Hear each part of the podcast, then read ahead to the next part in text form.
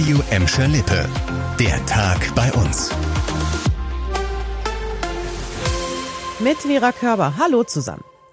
Ja, sie sind nicht ganz unumstritten. Trotzdem werden Polizisten in Gladbeck und Bottrop bald mit Tasern ausgestattet und mit ihnen bewaffnet in die Einsätze gehen. Das Polizeipräsidium Recklinghausen, zu dem beide Städte gehören, bekommt noch in diesem Jahr die Elektroschockpistolen. Das hat uns eine Sprecherin bestätigt. Über ein Jahr lang wurden sie von einigen Polizeibehörden in NRW getestet, unter anderem auch hier in Gelsenkirchen. Und da kamen die Waffen auch zum Einsatz, zum Beispiel gegen einen renitenten E-Scooter-Fahrer und auch gegen einen aggressiven Hund, der auf die Beamten losgelassen wurde.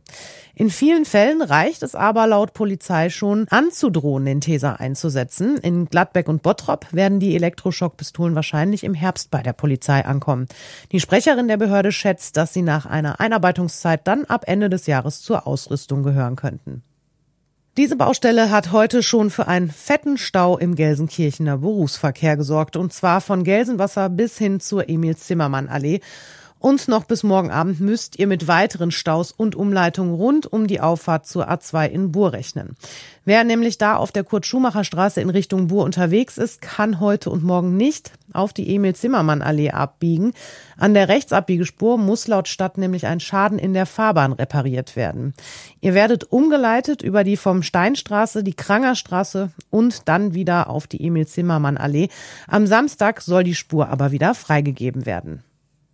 Ja, und seit einiger Zeit laufen ja schon wieder größere Veranstaltungen. Die Fußballstadien sind wieder voll. Da kommt ja bei dem einen oder anderen vielleicht die Frage auf, was ist eigentlich mit der Kranger Kirmes?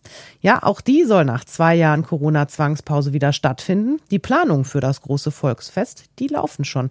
Jan Schmitz hat einen Überblick. Kommende Woche will die Stadt Herne das neue Kirmesplakat und den ersten Stargast für 2022 vorstellen. Außerdem werden schon Minijobber gesucht, zum Beispiel für die Zufahrtskontrollen oder als Ordner auf dem Kirmesplatz. Vom 4. bis zum 14. August soll die Kranger Kirmes stattfinden und das dürfte hunderttausende Fans im ganzen Ruhrgebiet freuen.